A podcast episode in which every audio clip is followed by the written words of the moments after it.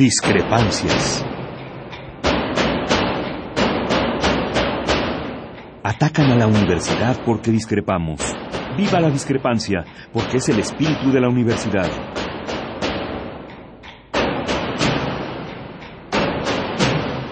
Martes de Discrepancias. Conduce Miguel Ángel Velázquez.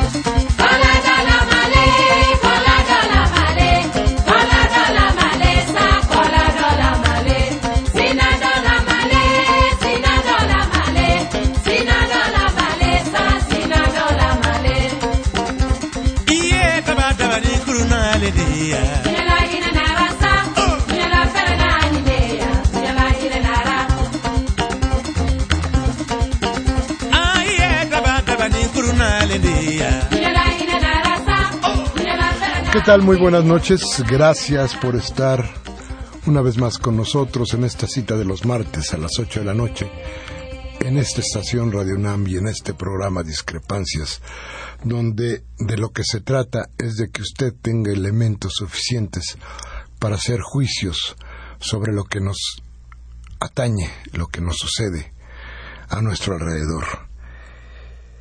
Y yo quisiera empezar esta plática de esta noche con usted con una reflexión que creo que debemos de hacer colectiva.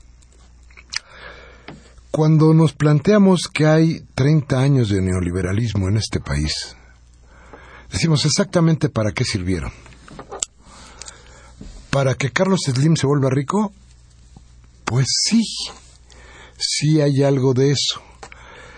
Para que se crearan monopolios que impidieran que hubiera eh, mayor competencia, cosa que yo no, no, todavía no encuentro muy bien en la idea, pero bueno, el monopolio sí es cierto, para que hubiera un poder tras bambalinas que dijera cómo y en qué tiempo se tienen que hacer las cosas, cierto, se llama Televisa, para que se destruyeran gran parte de los valores de este país, si los héroes, los niños héroes ni eran tan niños ni eran tan héroes. Morelos ni era tan cura ni tan revolucionario, Hidalgo menos, este. Bueno, miren, no tocaron, no tocaron a la Virgen de Guadalupe por una sola razón. Sigue siendo parte de la idea de ellos, de una idea que no les lastima y con la que pueden jugar como se les pega la gana y que hiere mucho al pueblo de México y por eso la conservan ahí como conservan el fútbol, pues, pero perdone usted por la comparación, pero estamos hablando más que de sus sentimientos y más de lo que representan. En el fondo, sí de parte de los eh, de estos símbolos que, por ejemplo, usa los poderes mediáticos para subsistir en gran forma y para manipular de otra manera. Entonces sirvió para eso, para destruir nuestras ideas, para destruir nuestra historia, para destruir nuestros símbolos casi todos. Y también para destruir nuestras instituciones. Para destruir a Pemex, para destruir a la Compañía de Luz y Fuerza del Centro, para destruir a la Comisión Federal de Electricidad, para destruir cada uno, cada una de las instituciones en las que descansaba el poder público en México. El Seguro Social, desde luego. Cada uno de estos grandes proyectos de aquel México revolucionario se fueron acabando, los fueron dinamitando día tras día, tras día, tras día. ¿Sabe usted lo que le cuesta hoy ver a un médico? Lo que significa tener luz, gas, los servicios esenciales, la Secretaría del Trabajo, vuelto otro cochinero, los sindicatos convertidos en cuevas de ladrones protegidas por el poder. A ver, estos 30 años han servido para destruir a México. Y hoy, con las nuevas leyes para empezar a construir un México, déjeme, platicarle una historia, déjeme dejarlo ahí, para construir este México que usted está empezando a ver. Pero déjenme platicarle que allá de la mitad del, del siglo pasado, en un lugar absolutamente desierto, donde no cabía, donde no podía haber gran vida, hubo un mafioso, Bugsy Segal, a lo mejor usted ha oído hablar de él, era uno de los más importantes mafiosos de los Estados Unidos, un tipo que dicen que era encantador. Es más, fue el primer mafioso en salir en primera plana de los diarios de Estados Unidos. Era un tipo, decían, encantador, el gran... Este, este tipo era un, era un gran, gran estafador. Y él fue el que puso el primer hotel, el Flamingo, en Las Vegas. Y construyeron el emporio de las apuestas. El emporio de las grandes, grandes compañías de dinero, pero respaldadas por las grandes mafias. Por los tipos que vendían el juego, el alcohol, la droga, la prostitución, esas cosas que no permitía o supuestamente no permitía la sociedad estadounidense, pero que ahí, ahí se darían. Y se convirtió en un emporio que, usted ya conoce, que usted sabe cuando menos de él, que tiene idea de eso. Y esta tarde yo venía pensando, estos güeyes están construyendo algo parecido, quizá no para la venta de drogas, quizá no para la venta de alcohol, quizá para no para los espectáculos. No, se lo están regalando a las grandes empresas de otros países, porque aquí hay riqueza natural, en aquel lado había desierto. Había que inventar algo que atrajera a la gente para que fueran a hacer negocios. Aquí no, aquí hay recursos naturales. Aquí hay gas, hay petróleo. Hay lugares donde el agua sobra. Hay lo que usted quiera. Y entonces, y entonces estamos creando un país para una iniciativa privada que va a esclavizarlo a usted. Eso es lo que está construyendo hoy Enrique Peña Nieto, los diputados y los senadores del PRI, del PAN, del Verde y del PANAL. Están construyendo este nuevo país donde usted será, el esclavo de las grandes compañías, donde usted ya no tiene derecho a la tierra, donde usted ya no tiene derecho a casi nada, porque lo que nos han quitado a final de cuentas, a final de cuentas y por principio de ellas, es el derecho de ser ciudadanos, de ser mexicanos en México. Eso es lo que nos han quitado. Bien, muy buenas, muy buenas noches. Gracias a Cristina Oriegas por estar con nosotros. ¿Cómo estás, Miguel Ángel? Muy Esta tarde, gracias a usted por estar aquí, como siempre, como todos los martes. Nuestros teléfonos, que a mí siempre se me olvidan, pero que son el 55 36 8989. Nada sin costo, 01800 50 52 688. Regresamos en un momento.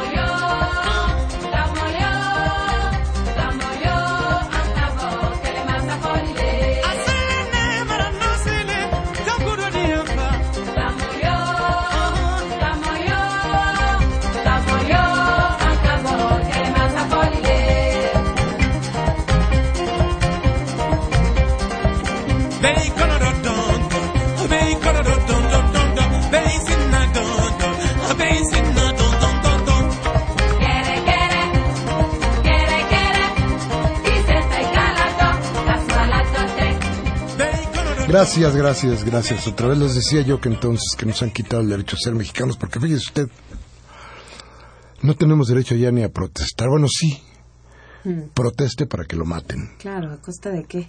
de tu vida. Ajá.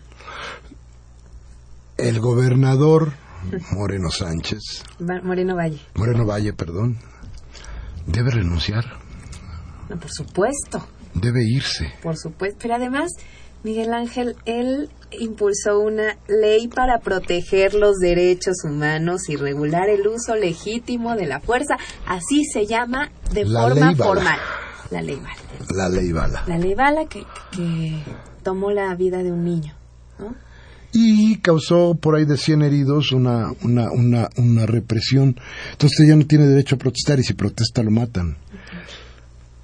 Moreno Valle, engendro del perredismo de los chuchos y del pan. Esos son los tipos que quieren que, que, se, que gobiernen México. Saber, mataron a un niño. En una protesta, en una pinche protesta, porque lo único que querían los habitantes de Chalchihuipan. Chalchihuapan. Chalchihuapan era, era nada más el registro civil fueron a protestar porque nadie los escuchaba, porque no tenían ninguna posibilidad de hacer que cambiara una cosa que ellos querían. Y no se las quisieron dejar. Y el resultado es un niño muerto. Por ahí de 100 heridos. No va a pasar nada, Cristina. No va a pasar nada porque si condenan al gobernador, tendría que condenar a Peña Nieto. ¿Te acuerdas del primero de diciembre? Ajá, claro, claro. ¿Se acuerdan de las balas de goma? ¿Se acuerdan del señor que quedó con el cerebro prácticamente en la calle y después murió? Pero además, eh, yo no sé si creen que somos tontos o qué pasa, porque ahora Moreno, el propio Moreno Valle dice, vamos a echar para atrás esa ley. sí están declarando, el, secretario de Seguridad Pública de Puebla está declarando que nunca en ninguna protesta, en ninguna protesta se usaron balas de goma pero Moreno Valle dice, no, mamá, vamos a echar para atrás la ley. Entonces, pues si no tienen nada que, que, que les que mm, lamentarse, pues no la echen para atrás, ¿no? Claro. Es, es terrible lo que, lo que sucede ahí, porque además otra, otra vez la manipulación de la verdad, se fueron encima de una diputada que no recuerdo el nombre, pero que le dijeron, le dijeron de todo, le hicieron de todo, porque la señora dijo yo no me callo y ahí les va, ¿no? A ver, ya nos quitaron también eso. Si protestas, te matan. Y además son las propias instituciones las que están legitimando este tipo de cosas. Que la Secretaría de Seguridad Pública envíe eh, una, una carta a la Sedena para pedirle a la Sedena que la Sedena diga si ellos eh, eh, les dieron balas de goma o no, porque supuestamente son los únicos que les pueden proveer de las balas de goma, y la Sedena diga, no, no, nosotros nunca les dimos nada. Son las propias instituciones. ¿Con quién te vas? Es que fue un disparo divino, dirán. y entonces llegó y atacó al niño el disparo divino. Pues decían que eran cuetones de los propios manifestantes, pero es, es, una... Sí, bueno, lo que se trató fue de manipular de mil maneras la cosa, ¿no? Esto sucedió el 9, el niño falleció me parece que el 13, si no me equivoco. Hay medios que dicen que falleció hasta el sábado 19. Ya tenía eh, muerte cerebral. El 13 y algunos dicen que, que fue el jueves cuando en realidad murió, pero hay, hay muchas cosas que no concuerdan, precisamente por el asunto de la necropsia que la propia mamá no sabía dónde estaba el cuerpo de su niño. y que los estaban obligando a declarar cosas que no eran. Es decir, todo esto junto, todo esto en serio debería de ser ya parte de la renuncia de este energúmeno. Sí, ya. ¿De qué se trata? Aquí hemos expresado un montón de veces más vale que los asuntos los arregles con la ciudadanía. ¿Para qué permites que la gente salga? Arregla los asuntos hasta donde esté es posible arreglarlos. ¿Por qué no escuchan a la gente? ¿Qué tan malo era dejar el registro civil en manos de quien tenía que estar? ¿Cuál era el problema? Yo pienso que, ni siquiera es el registro civil o el tema. El, el tema es imponer lo que ellos quieren imponer. Así sean tonterías que ni les benefician ni les perjudican. Claro, pero a ver, para, para, para, para efectos de esto, regresarles el, es que es el problema. Sí, claro. Sí, sería lo más sencillo. No pasa nada. Nada. No, me imagino que ha de haber ahí un foco de corrupción bastante interesante que no quisieron dejarle a la población y que quieren comérselo ellos solitos, ¿no? Pero, pero Pero el asunto es, mataron a un niño. Pero ¿de qué demonios estamos hablando? ¿De qué gobiernos estamos hablando? ¿Qué es lo que tenemos frente a nosotros? Que a final de cuentas, a final de cuentas no podemos controlar porque no sirve nuestro voto. Porque no existe nuestra voluntad política.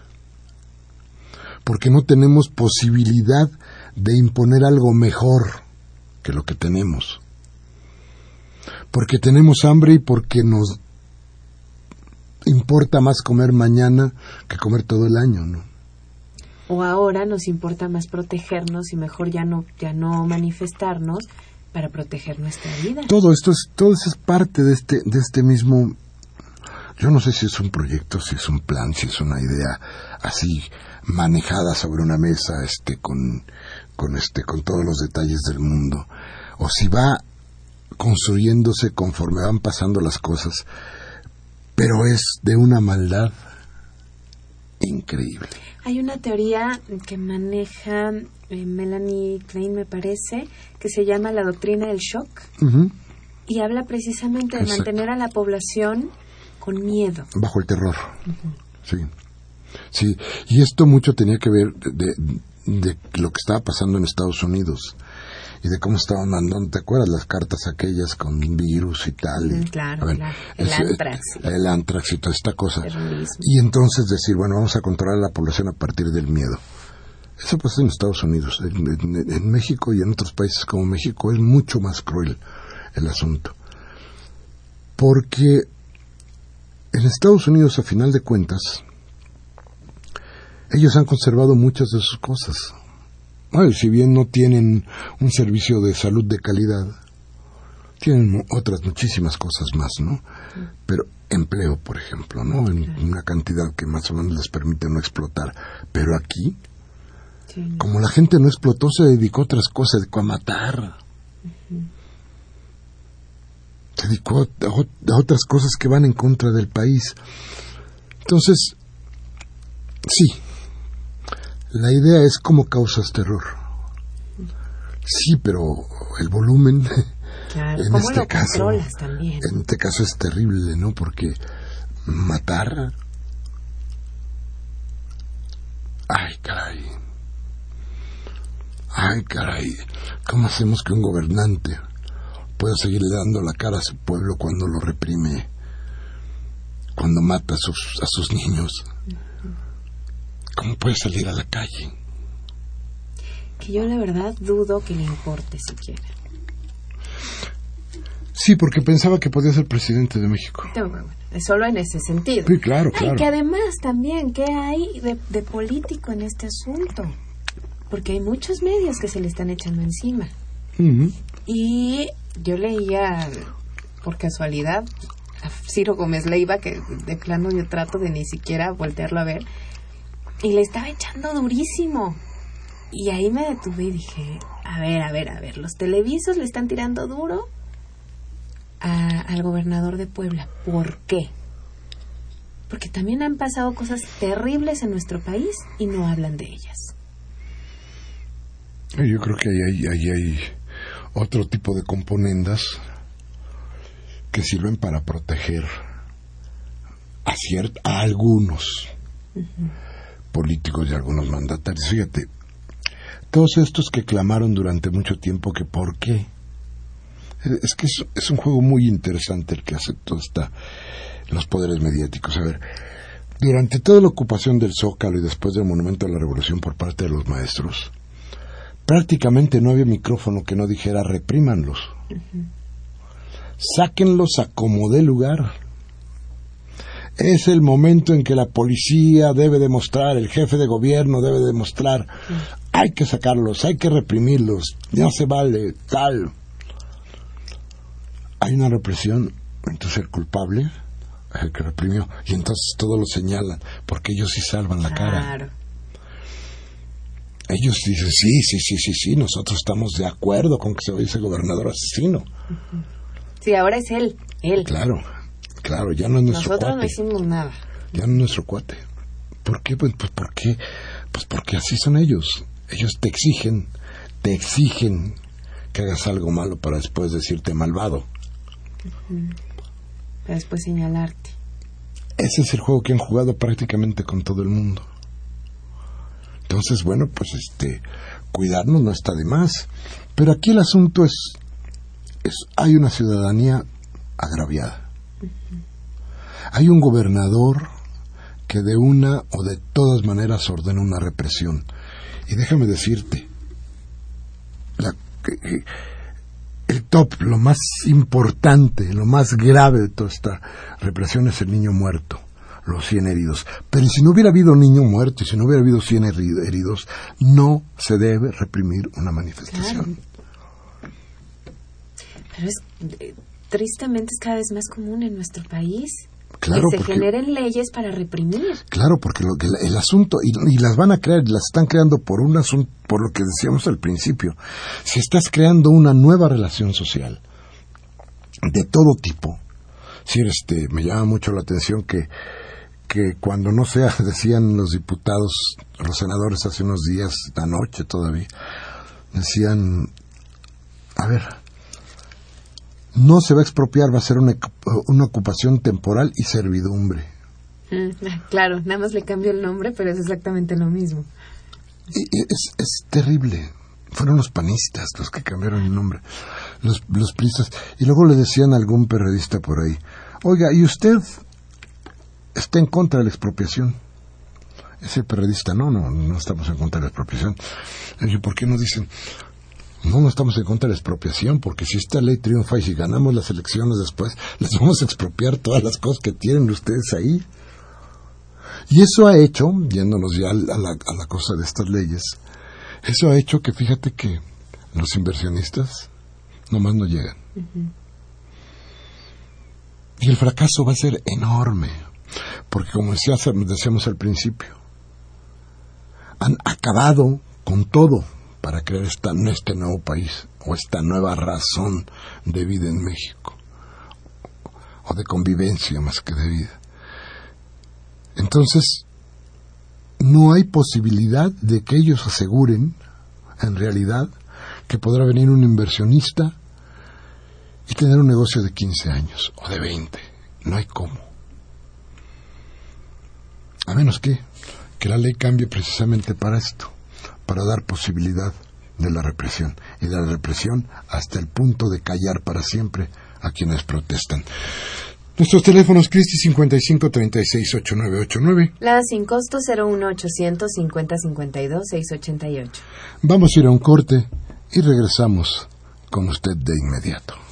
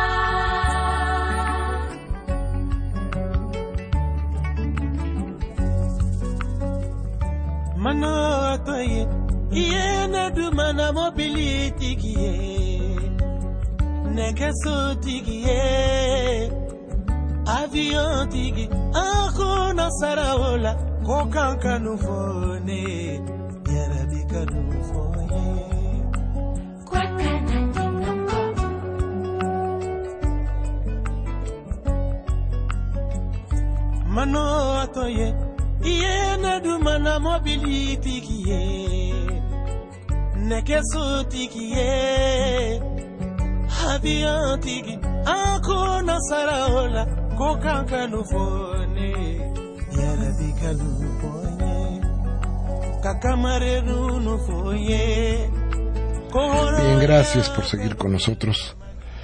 Gracias por estar aquí. Teléfono 5536-8989. La sin costo 01850-5052-688. Bueno, y para ver, para ver cuestiones de podrición de lo que ha sucedido en este país, de lo que han hecho de este país estos cuates. ¿no?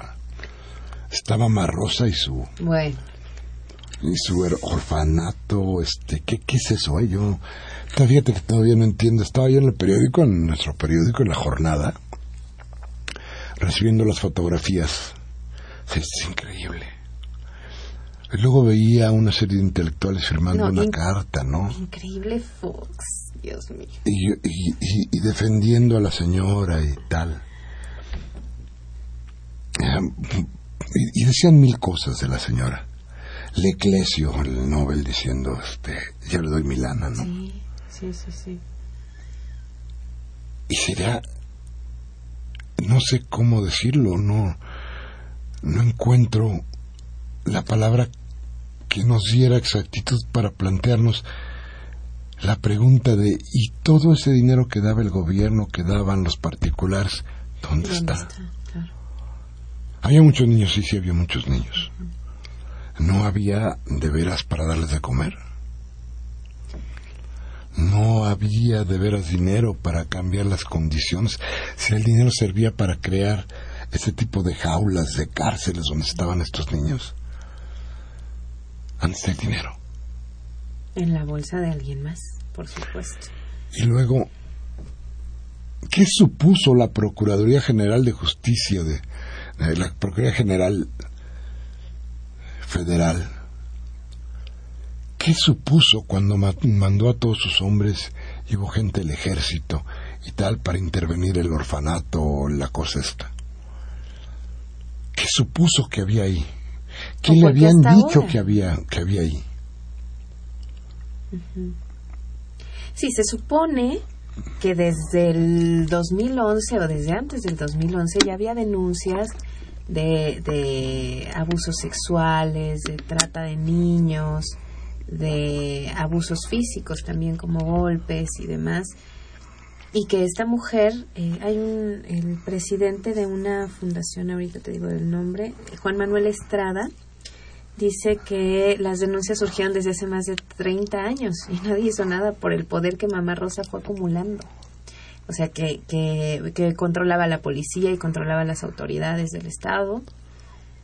Y, y bueno, porque hasta ahorita también, ¿no? ¿Y por qué, por qué directo con ella y no con otros lugares, con otros orfanatos que también seguramente están, están en Sí. esas condiciones o en peores?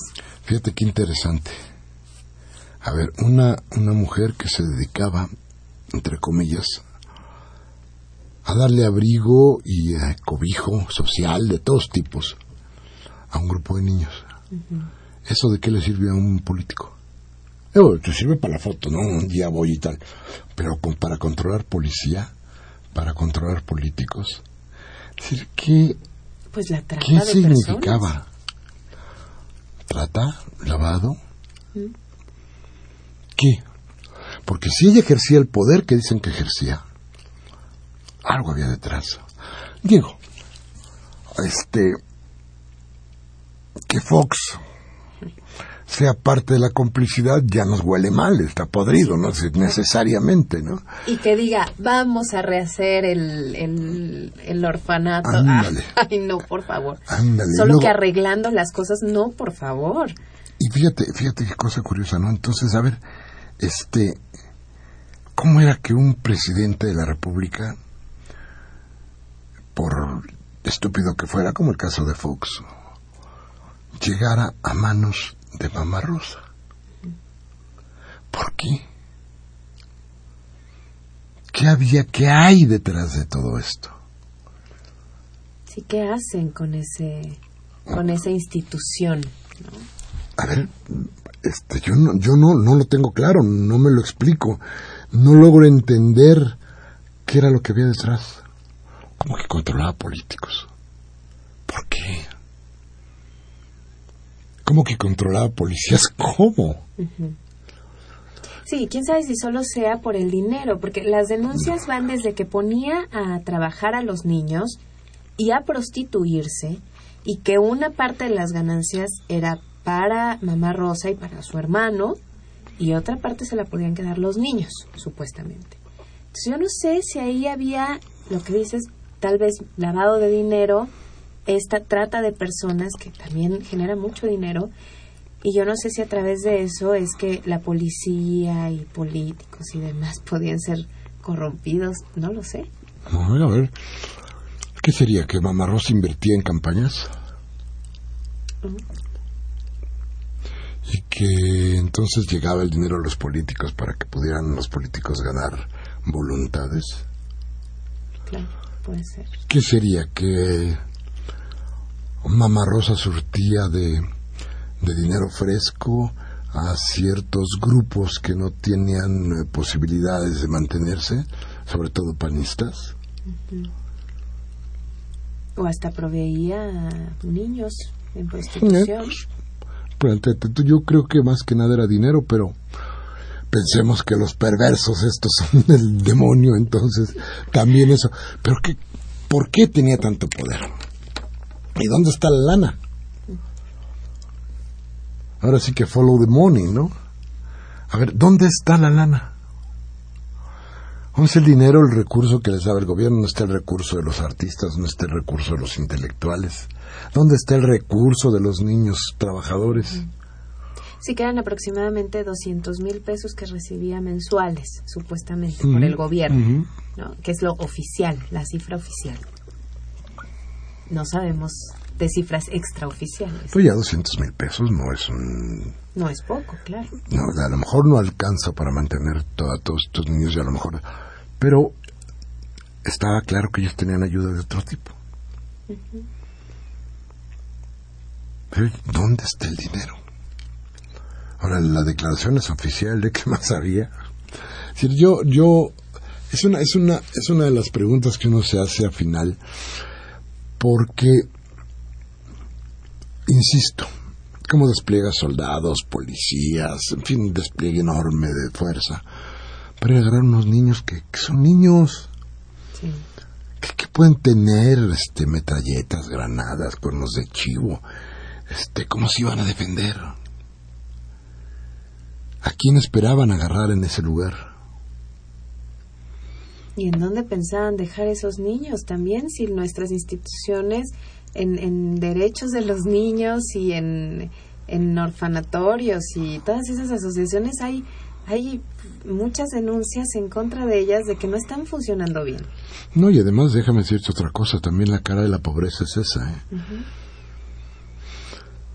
Decir, este, la miseria en la que viven en muchos, muchísimos hogares de este país es del tamaño de lo que hemos visto en las, en las, en las fotografías de la casa de Mamá Rosa. El asunto no es precisamente, sino qué hacían con el dinero, insisto. No era para eso, a lo mejor no es para que tuvieran este vida de, de- de burgueses, pero pero yo creo que merecían una mejor vida. Por lo menos limpieza. Y eso no te cuesta gran cosa. La 30 limpieza. toneladas de mugre le sacaron de ahí de basura. ¿Qué es eso? ¿Dónde se ve eso? ¿Que la señora estaba muy grande? Es probable. Pero si era tan poderosa como para mover a la policía y como para mover políticos, como para tener tanta, tanta, tanto respaldo de tanta gente, ¿cómo no era posible que se diera cuenta de lo que estaba pasando en el centro donde ella vivía, no? Claro. Se pasaba la vida prácticamente. Sí, no, era imposible que no se diera cuenta. Por muy grande que estuviera.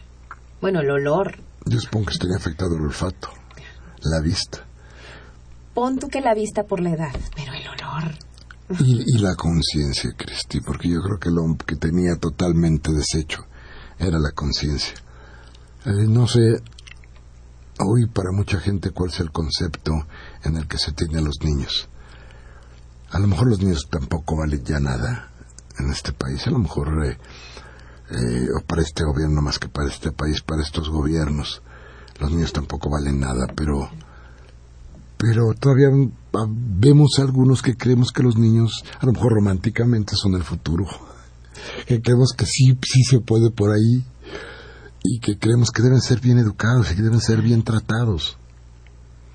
Porque en, realidad son el futuro. Pues si no, ¿de dónde?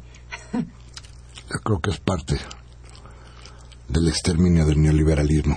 Vamos a ir a un corte. Regresamos de inmediato. Con usted nuestros teléfonos 55 36 8989. Nada sin costo 01800 50 52 688. Vamos al corte.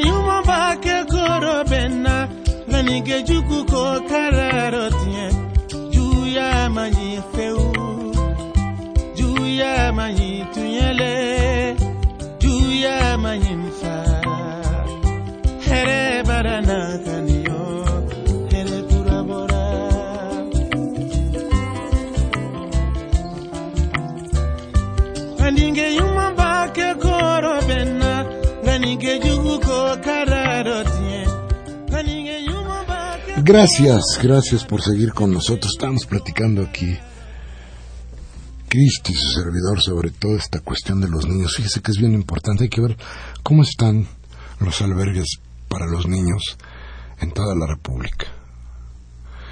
Lo que, lo que es cierto es que otra de las muchas, ¿qué vamos a decir? Maldades. sea, este, Perversidades. Sí, de, de estos sistemas de gobierno es como, como dejan al padre sin empleo. Eh, claro, lo que se busca es tener mano de obra muy barata, ¿no? Entonces te dejan sin empleo para después contratarte por tres pesos. Destruyen tus sindicatos, los corrompen, tal. Pero bueno, entonces como el papá ya no puede llevar dinero, como la mamá tiene que salir a buscar trabajo, entonces resulta que los niños quedan más o menos eh, solos. Sí. En el caso en el que hay chamba, ¿eh? En el caso en que ya no consiguen chamba, los abandonan. ¿Y qué pasa cuando no abandonan a los niños? Pues terminan ahí, ¿no? En, en los albergues, donde quién sabe cuál será su suerte. Muchos salen grandes personajes y otros niños salen muy traumatizados porque no, no soportan ese tipo de vida. El asunto es ese, el asunto es que obligan de pronto a las familias a dejar a los niños, ¿no? Abandonar a los niños. Y yo creo que tendríamos que tener, yo no sé si el INEGI lo tiene, pero deberíamos de tener un censo de niños abandonados en México, que yo me supongo que ha sido alto en los últimos 30 años, y que debería de tener una idea más clara del por qué. Y además el- este círculo de la violencia que se va heredando de generación a generación. Vaya, el, uno de los niños que estaba en este eh, orfanato de Mamá Rosa fue dejado ahí por su mamá. Bueno, no, se lo quitaron primero a sus papás por maltrato, porque el papá lo golpeaba y la mamá lo estuvo buscando por años. ¿no? Entonces, esta, esta violencia que es generada del el, el que puede golpea al que Al más más, débil. débil. Y el más débil en algún momento se convierte en el más fuerte de alguien más y es un círculo que no se rompe y muchos niños están siendo educados así que los golpean y se vuelven de víctimas a victimarios y viceversa. Fíjate, es, tan terrible esto que no guarda uno las proporciones. Y no entiende uno para qué son las instituciones, porque tampoco eso se respeta ya. Una institución como el ejército mexicano, que deberíamos decir de todas maneras que tendría que ser una institución dedicada a eso, a los combates que se tienen que tendría que tenerse contra un enemigo X, ha sido cada vez más difícil su ubicación dentro de la sociedad, pero cada vez más violenta. Y cada vez nos han ido metiendo más al ejército como si fuera una cuestión cotidiana. Mira, a mí me sorprendió mucho. Eh, eh, yo tuve, no sé si, bueno, periodísticamente la fortuna de estar en la guerra del Golfo, humanamente la desgracia de mirar una guerra, pero de pronto me sorprendió cuando la primera noche o la segunda que estuve en Israel, en una cena, de pronto llegaron tres personajes, dos mujeres y un hombre, en estricto verde y armados, y se sentaron a cenar en una mesa que estaba junto a la mía. Y yo pedí la cuenta diciendo, aquí va a pasar algo, ¿no? ¿Qué va a pasar aquí? ¿Qué, ¿Qué es esto? ¿No? Si entra un soldado armado aquí, ¿qué va a pasar? Me dijeron, no, bueno, es que aquí la gente tiene que hacer un servicio militar y estamos, somos un país en guerra. Y me explicaron una serie de cosas que, que, que bueno, terminas entendiendo sin comprender, ¿no? Ya sabes por qué, pero no, no tienes idea de si eso es válido o no. A final de cuentas, ahora en México están tratando de hacer que ese ejército también sea parte de tu propio entorno social. Claro. Pero fíjate, a ti te lo dijeron, estamos en un país en guerra. Y aquí en México nadie te hace- nadie te dice, no, la guerra, bueno, no sé si te acuerdas de la supuesta guerra contra el narco creada por Calderón, Claro. que los medios y, y la gente de Calderón trataba de no decir guerra, no, por favor, no digan guerra, es otra cosa, ¿no? Estamos combatiendo el narco, no es guerra. Pero hay una guerra porque la, la milicia está en la calle, si no, ¿para qué está en la calle? No, y, era- y fue una... mm, Nosotros en la jornada dijimos mil veces, regresen a los soldados a sus cuarteles. No es posible que esa institución la estén partiendo como lo están haciendo, ¿no? Para eso hay policías de todos tipos y mon- por montones. Pero no, ese es, es esto, decías tú, bueno, la violencia encajada en nuestra vida cotidiana, ¿no? El, hoy no es tan importante ver que un soldado armado esté en la calle repartiendo volantes. Sí, ya nadie le sorprende, tristemente. Nos ha ido acercando la violencia, pero esa violencia sí tiene que ver con una manera de pensar el país, con una manera de pensar la sociedad, con una manera de estructurar la vida de nosotros a partir de poderes muy importantes. No, no nos dan permiso de más. Existir es una ganancia. Nuestros derechos prácticamente no existen, como no existe nuestra constitución, como no existe nada. Es curioso, Peña Nieto nunca nos promete que vamos a ser un mejor país, sino que vamos a ser más ricos. Digo, no sé quiénes, no sé cuándo, no sé cómo. Pero si solamente dependiera la felicidad de ir a comprar sin mayor conciencia, a lo mejor se podría ser feliz. Pero comprar qué? Como compran los políticos, comprar voluntades, comprar hombres. triste pues, nuestro futuro se así va, ¿no? Triste porque no tenemos muchas, muchas alternativas. Y si pensamos que hoy lo que se está manipulando y lo que se está poniendo mayor atención es en los niños, y en cómo se les manipula y en cómo no se les educa y en cómo no se les da salud, a grandes capas, ¿eh? Porque al final de cuentas lo que va a quedar ahí son divisiones inmensas entre los que sí pueden pagar una educación, los que sí pueden pagar de salud, los que sí pueden pagar cosas absolutamente necesarias para la vida y quienes no lo van a hacer. Quienes no van a tener educación, pues no van a saber. Y como tú decías, ¿quién se aprovechará de ellos? Pues el que sabe. ¿Cómo se pueden aprovechar de ellos? Pues, por ejemplo, pagando muy poco salario. Fíjate, es tan terrible que cada día hay más gente contratada por contrato, perdonen por la, la, el- redundancia, freelance. pero, pero te contratan por 60 días, por 90 días o por el tiempo que sea. Te van renovando el contrato cada mes para que tú nunca tengas derechos. Y te pagan lo que quieren. Claro. Y si quieres, trabajas. Y si no quieres, no trabajas. Entonces todas tus necesidades se van acortando, ¿no? Entonces es curioso. Es curioso porque vamos a tener un país ya, ya, ya de muchas maneras está esbozado y dado. Un país donde hay inmensos millonarios, como el caso de Carlos Slim, como el caso del poder de los Azcárraga, y pobres, pobres, pobres, pobres, muy pobres, como los que se manifiestan en las calles, en las carreteras del estado de Puebla, y son agredidos por una policía brutal y salvaje, que no tiene que- ningún respeto por la vida. ¿no? Claro. O los campesinos que también están exigiendo que se respeten sus tierras. Mañana va a haber una, un grupo de manifestaciones importantes. Mañana es un día interesante para, para, mire, yo le recomendaría algo. Seguramente usted se va a fastidiar porque, porque las calles van a estar bastante llenas de automóviles, sí, este, no va a poder pasar por aquí, no va a poder pasar por allá. Va a ser un día conflictivo.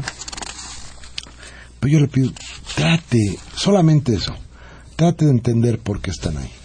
Además es un día.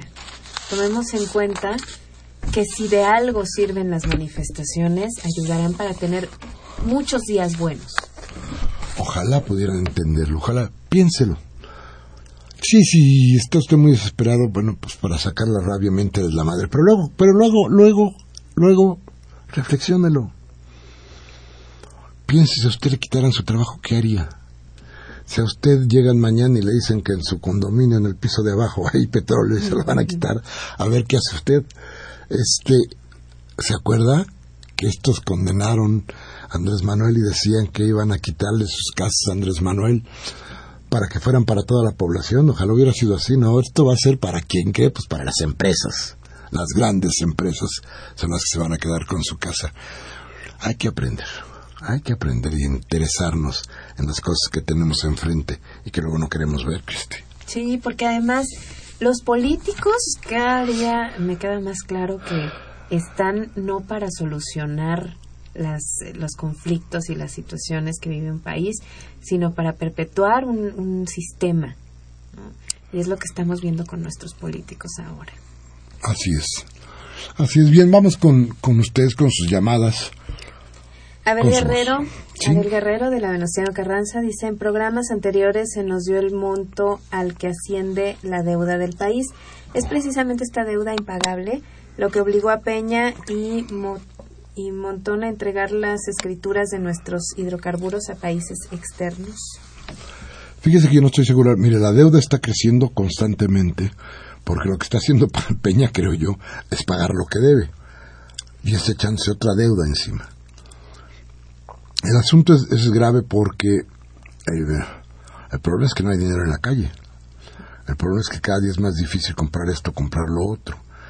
El problema es que están quebrando las pequeñas empresas, que están quebrando los pequeños comercios.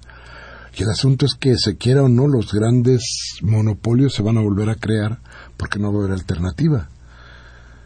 parte de, de esto que nos han dicho de la competencia, y fíjese bien lo que le voy a decir, no porque quiera darle una lección, de ninguna manera lo haría, sino para que reflexionemos juntos. Parte de la competencia es quien gana y quien pierde. El que gana se come al que pierde. El que gana se vuelve más fuerte. El que gana ya no tiene enemigo. El que gana se vuelve monopolio, ¿o no? Piénselo, porque cuando nos dicen que la, como la, competencia es muy buena, lo que no nos dicen es quién va a ganar. Va a ver, va a ver a quién nos vamos a tener que enfrentar. En fin, la señora Cárdenas de Naucalpan dice, lo que han hecho es muy grave. Inicio de la disolución del Estado mexicano. Sin embargo, todo se puede revertir y recuperar la Constitución del 17. Ahora sí le toca al pueblo defender su patria hasta las últimas consecuencias. Es un momento único. Si no, sí nos lleva la chingada, dice doña la señora Cárdenas. Luis Medina de la Gustavo Madero dice Obama le está exigiendo a Putin que controle a los prorrusos. Ahora Putin le debe exigir a Obama que controle a sus judíos que están masacrando mujeres y niños en Palestina. Ay, tema que tendríamos que ver de veras, en fin. Graciela Vélez de Venustiano Carranza dice, Moreno Valle es igual que Díaz Ordaz. Es el mismo, el mismo PRI de siempre. No van a cambiar. Lourdes de la Cuauhtémoc dice no tenemos representantes, tenemos delincuentes en las dos cámaras. Ellos trabajan únicamente para Peña Nieto. Son unos infelices delincuentes. Cuando una ley es injusta hay que desobedecerla. Hay que combatir esas cosas, hay que combatir esas leyes que son tan van en contra de nosotros. Mire, si usted con lo que piensa aquí empieza a platicar con sus amigos, les dice qué es lo que piensa sin enojarse, con razonamientos, con ideas, con inteligencia, y trata de convencerlos, va a ver que las cosas van a ir cambiando.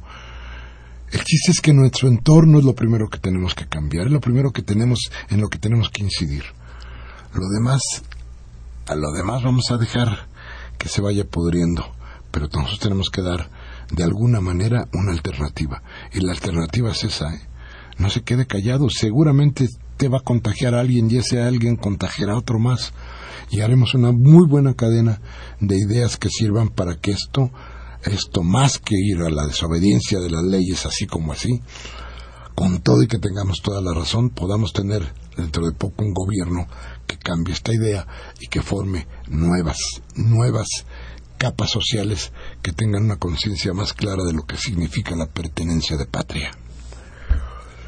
Dolores Martínez de Naucalpan también dice aquí en Echegaray hay un internado donde se abusa de los niños y se les maltrata. Hay que investigar todo este tipo de lugares, pero las autoridades ven para otro lado. Hay que denunciar. Es un internado de Texcoco. Mi hijo perdió la vida por negligencia. Muchas veces te enterabas de casos de violación. No, sé muchos casos de, de, violación igualmente. Eh, Es un internado en Texcoco. Eh, No nos pone doña Dolores cuál es el, el nombre, pero vamos a ver qué cosa es lo que hay por ahí. Con todo gusto, claro que sí. Gabriel Campos de Benito Juárez dice, ¿cuántos años se tardará para que tengamos un presidente a modo del pueblo, no de los empresarios? Como las aprobadas reformas energéticas, seguirá el ISTE eh, rentando ambulancias y sus tiendas también venderán caro. La economía no ha crecido desde hace 30 años, mientras China crece al 7.5% anualmente. Bueno, China viene de una revolución cultural, de un país socialista. Es una idea muy diferente a la que es esta, y mire que ya están empezando a ver cosas ahí muy raras. Lo del mercado es, es increíble lo que está pasando con eso. Agustín Mon- Mondragón de la Cuauhtémoc, me parece que dice aquí, es con acento niño. Lo de la tía Rosa fue un montaje para desviar la atención del telescucha del atraco que Peña Nieto está realizando. El primer robo lo hicieron los invasores españoles con la espada y la cruz. El segundo lo hizo el gobierno yanqui con el pirata Antonio López de Santana. Y el tercero lo dan las transnacionales con la televisión y el Congreso de la Unión, amparados en leyes que dañan la soberanía de México, destrozarán la economía y la Constitución. Rubén Pinto de Catepec dice, Midas Slim es el agiotista más grande del mundo. Tiene en sus manos la dignidad de muchas personas a las cuales puede destruir en cuanto él quiera. Belén Rico de Escaposalco dice, a los, ancianos, a los ancianos también se les maltrata. Hay un asilo del DIF que se llama Casa Vicente García Torres, es en Azcapotzalco. La psicóloga María Patricia Ortiz Pérez y el jefe de trabajo social Lidia María Hernández, la trabajadora social Laura Peña, ellas fastidian a algunos ancianos y los maltratan.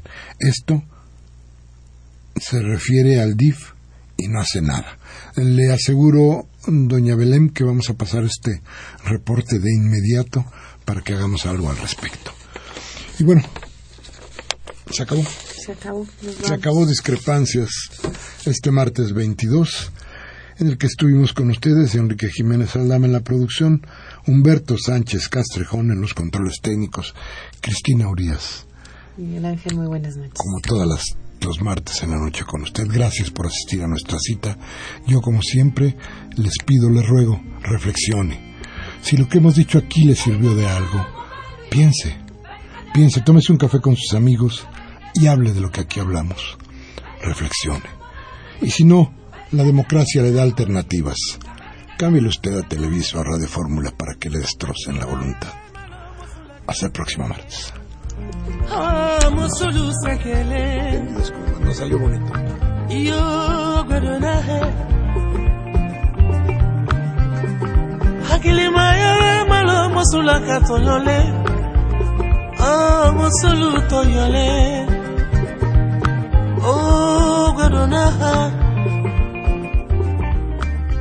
Yaniki was a what it